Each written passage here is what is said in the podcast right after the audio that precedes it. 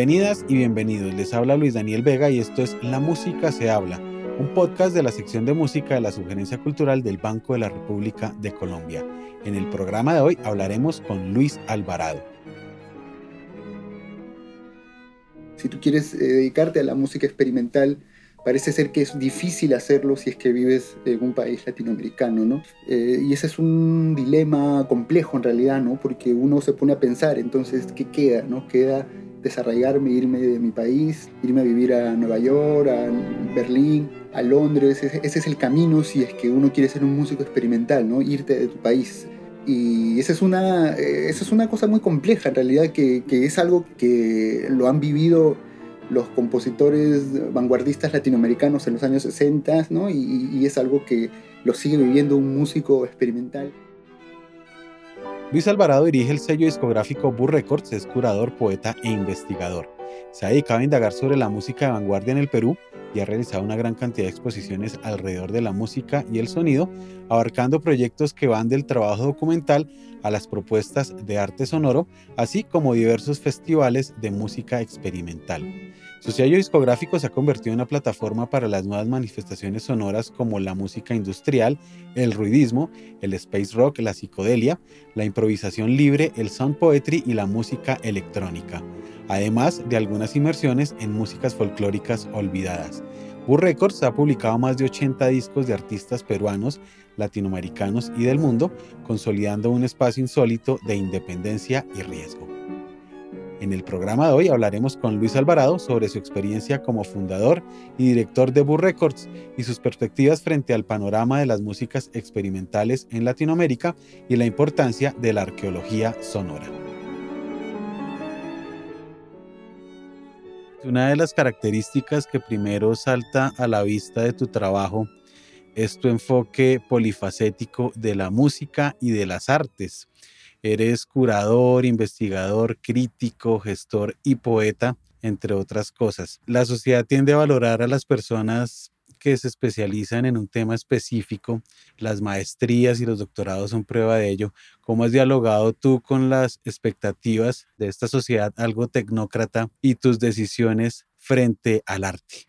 Digamos que es lo que me ha tocado hacer. No son cosas premeditadas ni nada, ¿no? Eh, siempre busco un poco explorar otro tipo de áreas de mi creatividad y de mis intereses, porque trabajo un poco por periodos, ¿no? Hay periodos donde hay cosas que se vuelven mucho más importantes, quizás más necesarias de desarrollar. A veces esa diversidad de actividades puede verse como, estar eh, fuera, ¿no? De lo que sería una especialización. Sin embargo, yo igual creo que todo lo que hago corresponde a un mismo ámbito. Yo creo que simplemente soy un productor, ¿no? De, que genera contenidos, que genera cosas y las desarrollo en diferentes ámbitos.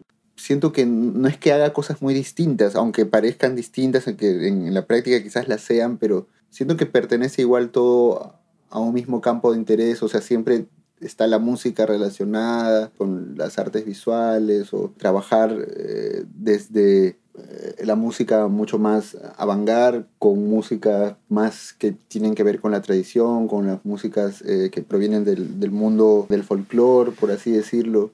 Por naturaleza creo que evito esa especialización y más bien me gusta un poco estar siempre poniendo las cosas en, en diálogo o en relación o un poco probar cómo funcionaría de otro modo, ¿no? Hay dos universos eh, distantes en tu oficio o en tus eh, aficiones musicales, que son estas músicas de raíz folclórica y estas músicas experimentales más ligadas a la vanguard. ¿Cómo fue tu relación con estos dos universos musicales y cómo fue tu entrada a este mundo de las músicas experimentales, del rock experimental, del rock ruidoso, cómo era el ambiente eh, musical en el que desarrollaste ese gusto que a veces podría pasar por ser un gusto excéntrico. Bueno, yo llegué a esto cuando estaba en la universidad, como quizás a los 20 años empecé a conocer a gente que trabajaba dentro de la música experimental haciendo sobre todo música para cortometrajes y cosas parecidas, trabajando en audiovisual. Pero yo ya venía ya de un background en realidad desde bastante joven. Escuchaba mucho rock progresivo y muchas bandas sonoras. Bueno, yo tuve la suerte de heredar música de niño, adolescente, porque tenían, mi mamá tenía amigos que iban a mi casa y escuchaban ese tipo de música y dejaban todos sus cassettes, sus discos. Entonces yo me ponía a explorar todas esas cosas que dejaban y así eh, desde bastante joven en realidad descubrí como otro tipo de música que no eran propiamente canciones. Yo ya estaba como bastante inmerso en eso, pero no pensaba en términos de que esto es música experimental o qué sé yo, no solo escuchaba nada más. Hasta que ya empecé a entender eh, las razones y de pronto cuando ya conocí a un grupo de amigos interesados también en este tipo de música a comienzos del 2000, se armó una especie de pequeño circuito, movimiento de mucha gente en Lima que estaban haciendo cosas parecidas. Eh, viendo que habían, había mucha actividad, empecé yo a organizar algunos pequeños conciertos y esto fue creciendo, ¿no? O sea, como que empezó a ocupar mucho, mucho de mi tiempo, ¿no? El primer concierto que organicé fue un concierto de música experimental. Mi formación como productor ha sido con eso, digamos, ya es algo de lo que no salí, ¿no? O sea, es como que simplemente es un universo del que me siento plenamente identificado.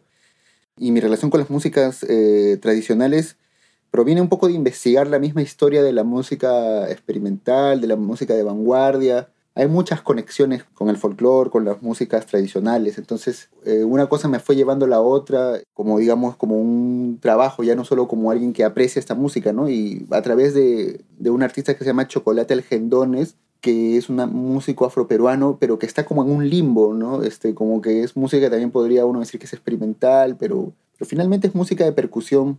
Al sacar ese disco, como que un poco ya me dio la confianza de poder entrar a producir discos ya de música tradicional y ahí ya empecé a salió otro disco de música afroperuana y ahora he estado publicando mucha música amazónica. Es una nueva área dentro de mi trabajo que estoy disfrutando bastante, la verdad, y, me está abriendo a todo un mundo de, de cosas y de artistas.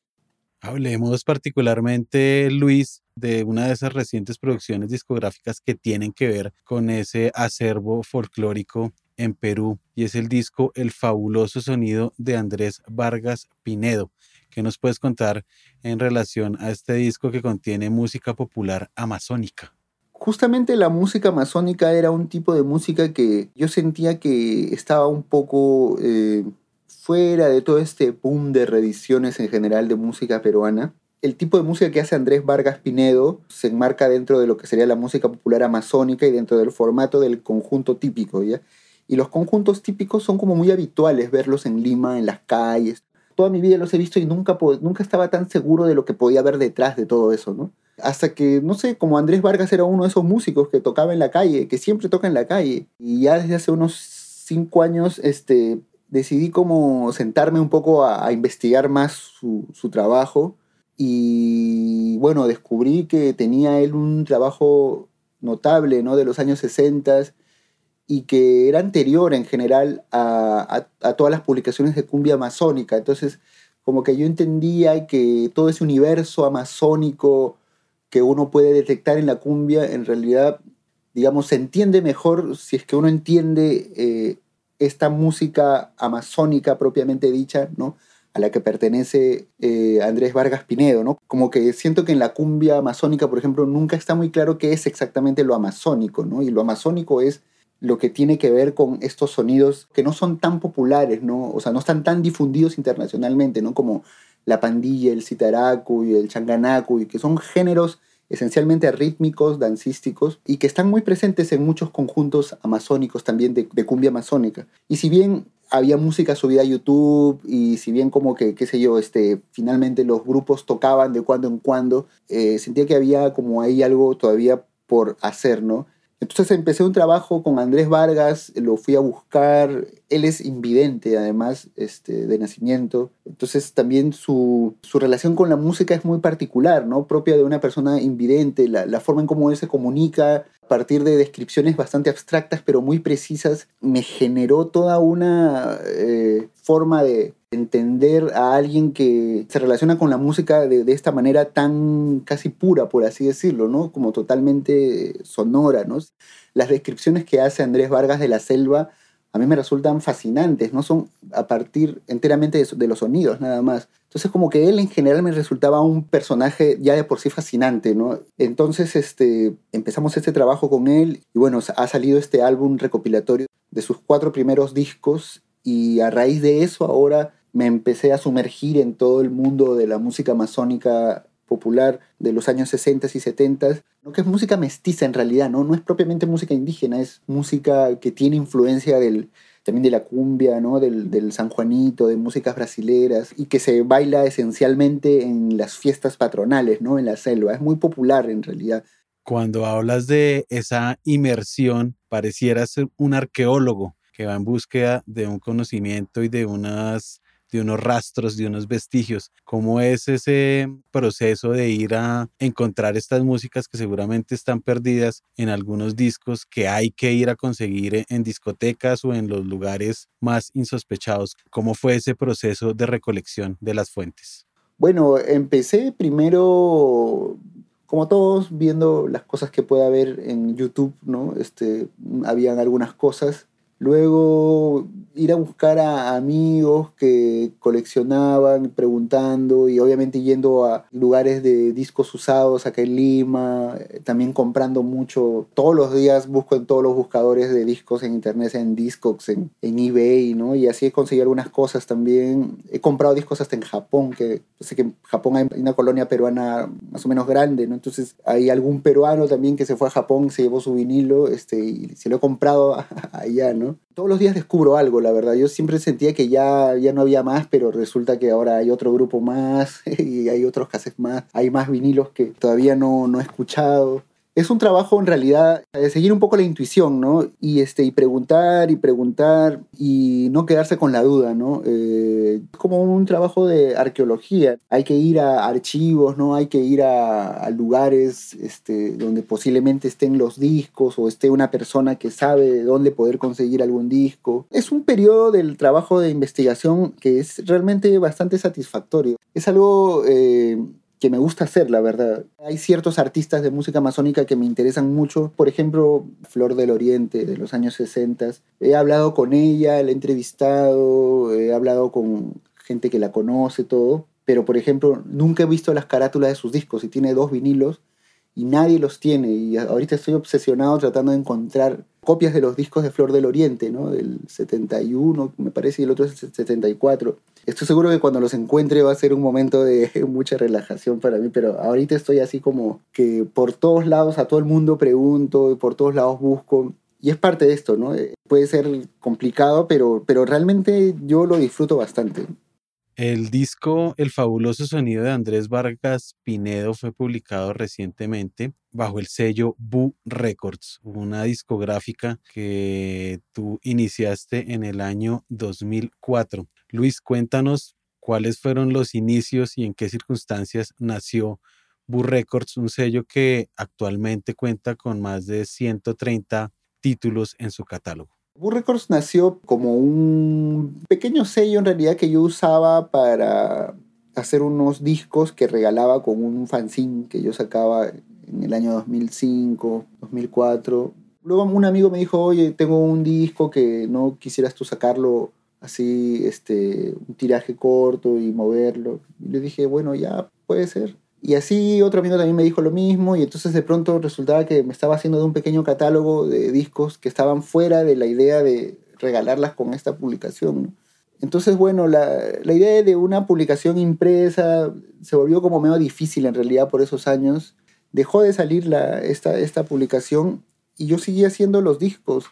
Ya luego empecé a, conectarme con un circuito de distribución internacional y luego empecé a hacer vinilos y, ya se volvió esto de pasar a un, una especie de hobby eh, o pasatiempo, eh, ya se convirtió en mi forma de trabajo. Pero siempre he tenido el mismo espíritu, un poco siempre me ha interesado mucho ser bastante ecléctico, siempre podía poner algo más, más relacionado al rock o más relacionado a cosas un poco más melódicas incluso, pero siempre todo era medio raro, ¿no? Siempre, siempre me ha interesado todo lo que sea bastante excéntrico, como, como tú le llamas. 17 años después de esa primera recopilación, publicaste recientemente el disco Música para cinta magnética más instrumentos, que mm, compila algunos experimentos musicales de Mesías Mayahuasca, un compositor y experimentador nacido en Ecuador. ¿Cómo es la historia de este disco?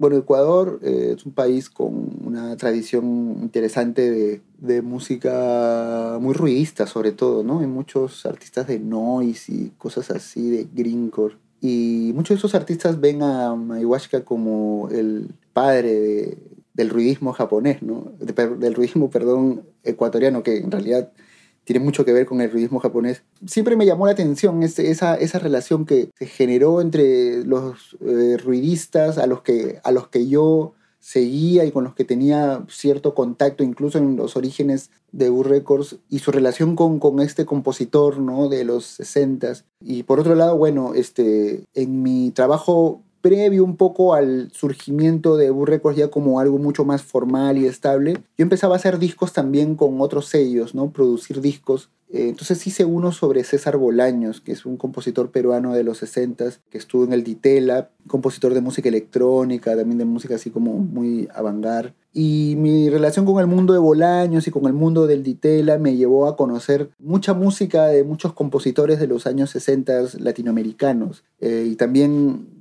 mi relación con Edgar Valcárcel, otro compositor peruano de esa misma época. Entonces, a raíz que fui ahondando en, el mundo de los compositores de los años 60 eh, latinoamericanos, también notaba que habían pocas ediciones de los discos. Entonces, felizmente mucha de la música de estos compositores fue recopilada en un archivo en Canadá de la Fundación Langlois que dirige un compositor argentino llamado Ricardo de Alfarra y que ha sido una fuente de información invaluable, de hecho, para muchos proyectos que, he hecho yo y que ha hecho mucha gente. Ya tomando como referente que había sacado eh, a través de este sello neoyorquino un disco de Bolaños y también había sacado un disco de Edgar Valcárcel, empecé a eh, abrir la posibilidad de hacer reediciones de música de vanguardia latinoamericana de los años 60, ¿no? sobre todo muchos compositores de música electrónica. Y Maiwachka eh, era uno de los que más me interesaba por ser un compositor que tenía esta relación con el mundo del rock, también en el sentido de que hay obras de él donde tocan bandas de rock, que los ruidistas este, ecuatorianos lo reivindicaban, hay compilaciones de noise donde aparece un tema de Maiwashka, por ejemplo. Y él es una persona bastante amplia, abierta, muy compleja, casi en todos los formatos posibles, ¿no? Desde cosas escénicas, cosas netamente electrónicas, con instrumentos inventados, o sea, con una gran diversidad en general de conjuntos instrumentales en sí, ¿no? Y sobre todo, bueno, toda su relación con la música electrónica, con los sintetizadores, me interesaba mucho, ¿no? Entonces le escribí un día, ¿no? Y bueno, surgió esta comunicación rápida y decidimos embarcarnos en este proyecto de hacer un álbum suyo recopilando sus piezas históricas de música electrónica y tenemos planeado hacer un par de discos más, ¿no? Él tiene una obra muy abundante, la verdad, y está muy activo, ¿no? En la actualidad está componiendo mucho, presentando muchas obras, ¿no? Ya es una persona muy mayor, pero con una gran actividad, ¿no?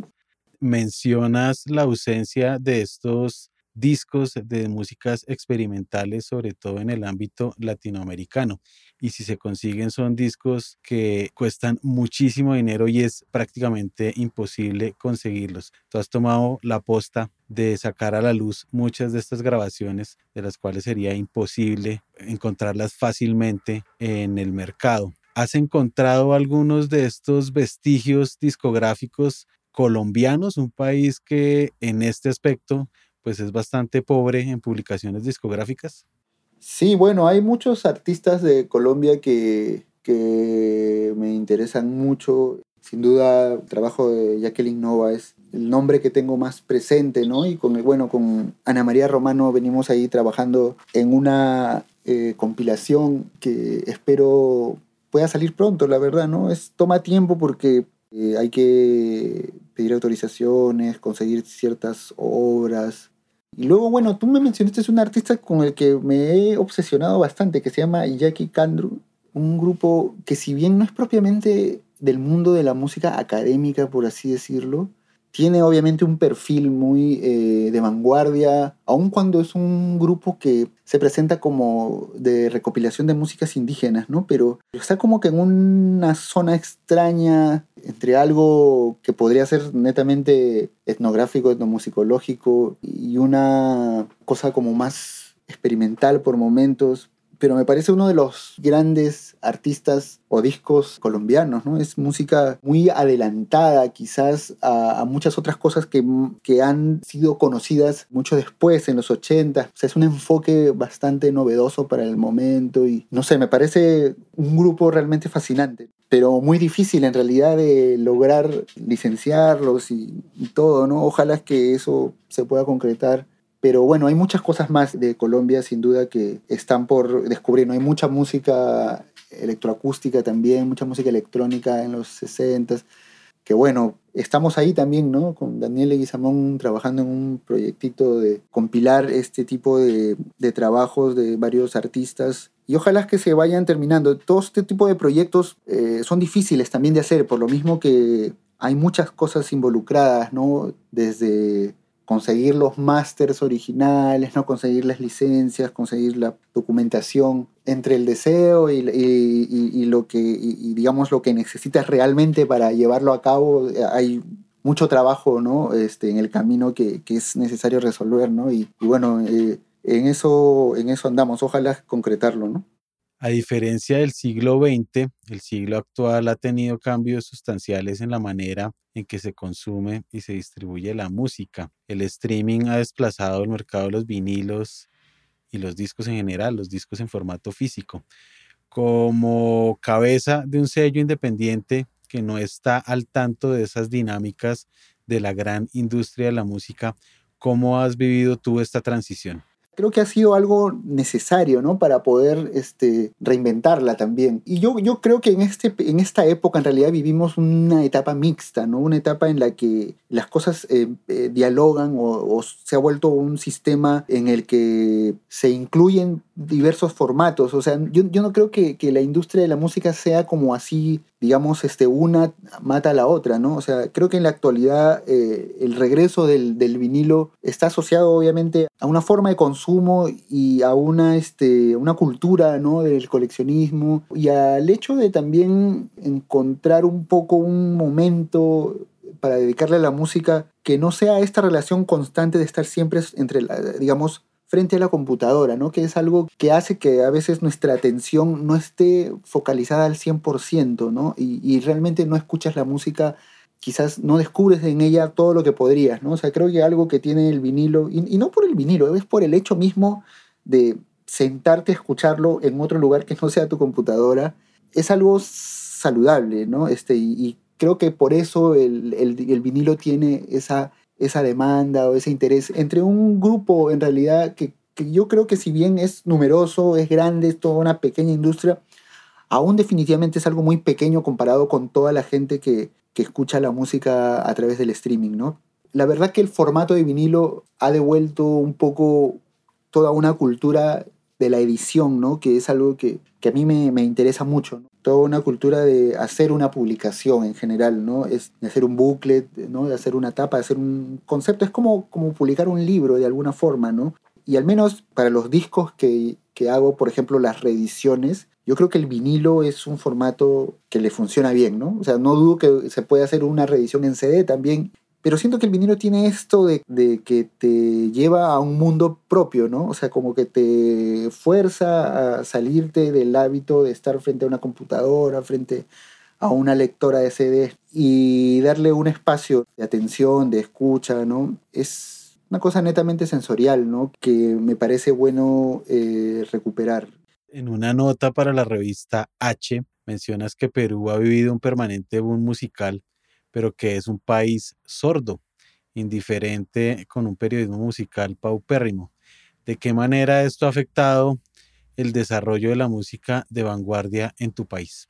Es una sordera que es más institucional, que se estaba de a pocos ya si se quiere, resolviendo eh, o poco a poco encontrando salidas ¿no? para poder atender una serie de problemáticas que hay dentro de la música, que, que, tiene que ver con la carencia de una buena preservación o documentación. La música peruana es también un patrimonio, ¿no? En el sentido de que debe ser cuidada también, no, no la podemos abandonar nada más y seguir con nuestra vida como si eso no importara, porque ocurre que luego hay lecturas un poco también fuera de contexto, ¿no? Este, se empiezan a decir cosas como que los saicos inventaron el punk, por ejemplo, ¿no? Digamos, entiendo lo, lo gracioso de ese tipo de comentarios, pero pero a veces hay gente que se toma en serio las cosas y de pronto se convierte todo en un teléfono malogrado y, y la historia te la cuentan otras personas cuando en realidad uno debería tener una versión de la historia o, al menos tener algo que decir, ¿no? Tengo una necesidad de, como siempre, buscar que cierta música se pueda preservar. No solo, o sea, es una cosa generalizada. Hay mucha gente que, que quiere que esto ocurra y es algo que recién ha empezado a darse. En realidad yo diría que hace unos 15 años recién ha empezado a generarse todo un movimiento de jóvenes investigadores que han empezado a documentar la música popular peruana. Sobre todo la música desde las grabaciones había estado muy olvidada en realidad al punto de que, no sé, pues, por ejemplo, por mucho tiempo nadie sabía de qué años eran muchos discos de cumbia, nadie sabía de qué año era el disco de los, los discos de los destellos, no había documentación, hay muchos discos que se decían que eran del año 70, 71, 72,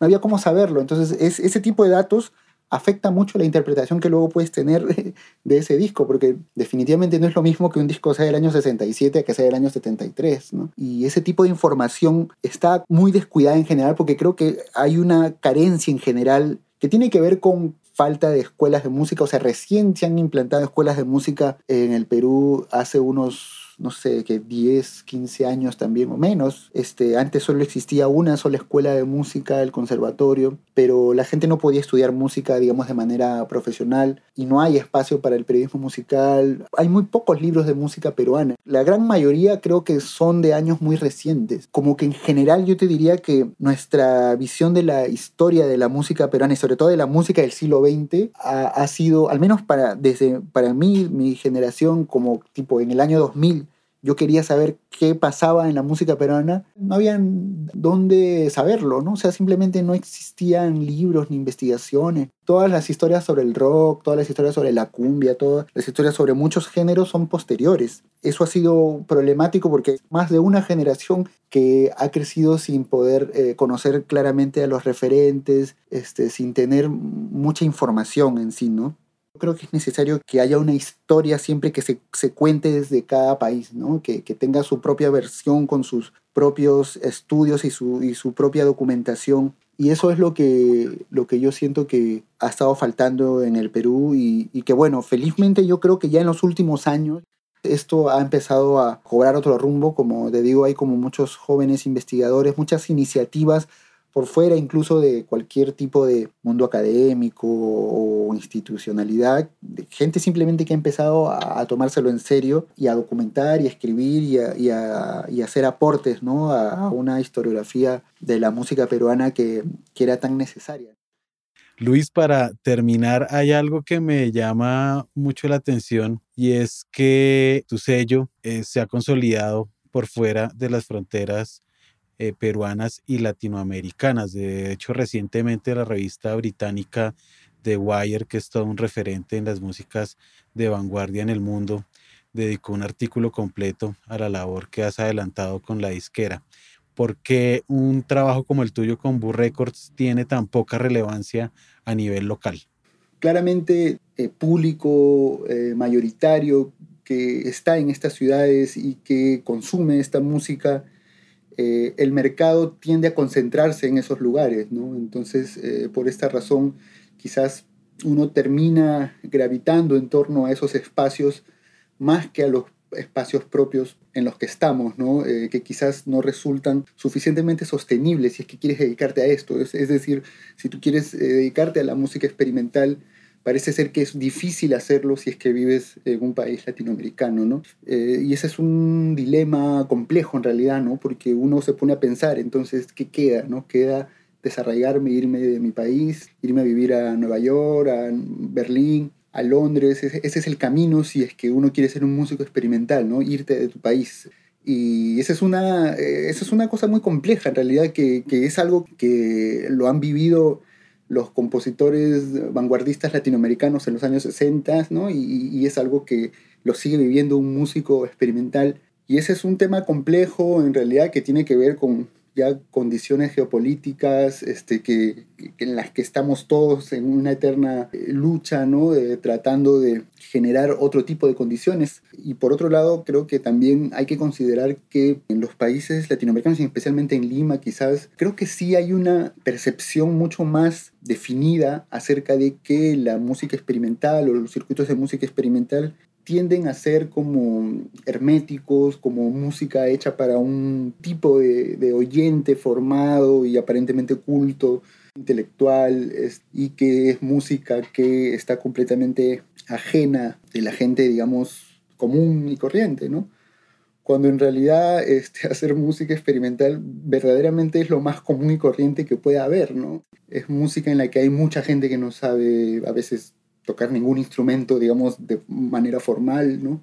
Eh, es música que a veces parte de mucha intuición, es música que verdaderamente está hecha a veces por puro impulso también, ¿no?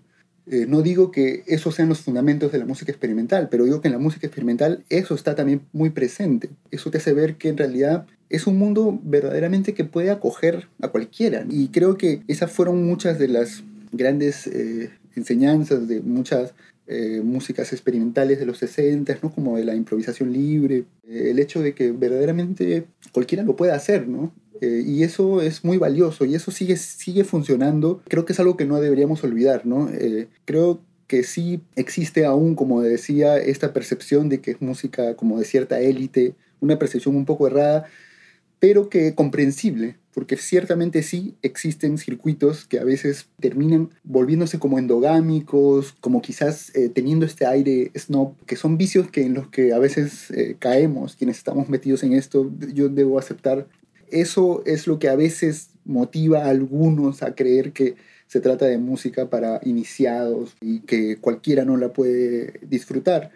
Eso está cambiando mucho, hay mucha gente haciendo cosas muy eh, interesantes, dándole un arraigo y una eh, legitimidad más eh, social y política a la música experimental como siempre debió tenerla, como siempre lo fue en realidad, ¿no? La música experimental esencialmente es, un impulso también que, que parte de una visión, digamos, disidente, ¿no? De una visión que obviamente no está conforme con ciertas formas de consumo, con ciertas formas de estructura de, del entretenimiento, de la cultura, ¿no? del hecho de que haya un orden establecido de cómo tienes que divertirte, entretenerte, cómo tienes que sufrir, cómo tienes que hacer tu vida, ¿no? Y la gente que está metida en el música experimental lo que quiere es simplemente decir, saben que no me interesa este tipo de vida cuadriculada, yo quiero hacer mi vida y, divertir y, conseguir, digamos, o vivir mis diversiones de otra forma, ¿no? Eh, y eso es totalmente válido y legítimo y es parte eh, de lo que es el bien común, ¿no? O sea, de, que cada uno pueda también eh, tener eh, la posibilidad de disfrutar o experimentar. En ese sentido, creo que en la actualidad la escena de música experimental está lejos de ser realmente ese circuito hermético y es no como, como se cree que puede ser, ¿no? O sea, creo que hay mucha gente haciendo cosas muy valiosas, por ejemplo, aquí en Colombia, lo que hace Ana María Romano, ¿no? Lo que tienes en un lugar como el Matic Matic, ¿no? Y bueno, podría enumerar a mucha gente más, pero hay sin duda ese tipo de espacios de intercambio, de compartir, ¿no? de, horizontalidad, que, son justamente los, los que hacen interesante esta escena de música experimental. En lo que a mí respecta, eh, el interés eh, últimamente por las músicas de tradición, por el folclore, por, por eh, la música amazónica, por la música afroperuana, tiene mucho que ver también con, con esa necesidad de, de abrir ¿no? y, de, repensar la noción de música experimental o de músicas no convencionales a, más bien a pensar en un tipo de músicas no hegemónicas, ¿no? músicas que están como enclaustradas, que necesitan liberarse, que necesitan salir, necesitan decir una verdad. Y ese es el tipo en realidad de, realmente el, camino que, que, a mí me interesa y, el tipo de idea de música experimental que, que me gustaría que, que se difunda más.